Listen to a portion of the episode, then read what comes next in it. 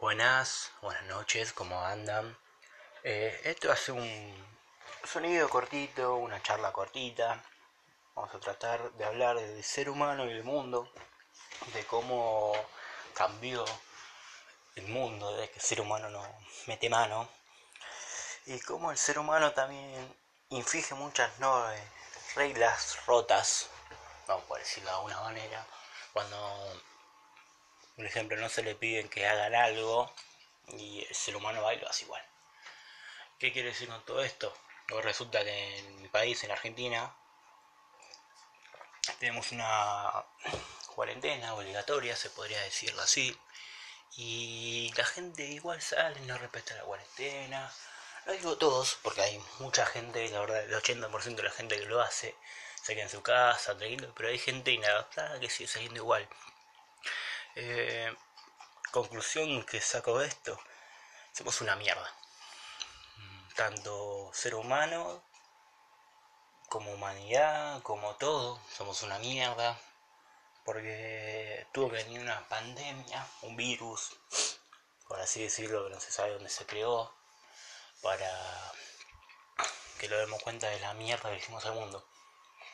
Tanto ganadería, pescadería, todo hicimos mierda todo. Y lamentablemente esto no va a cambiar. Porque por más que uno diga ahora, no, sí, el ser humano está cambiando, eh, ahora se va a dar más cuenta de las cosas, lo que viene a ser peor. Porque el mundo se fue a la mierda.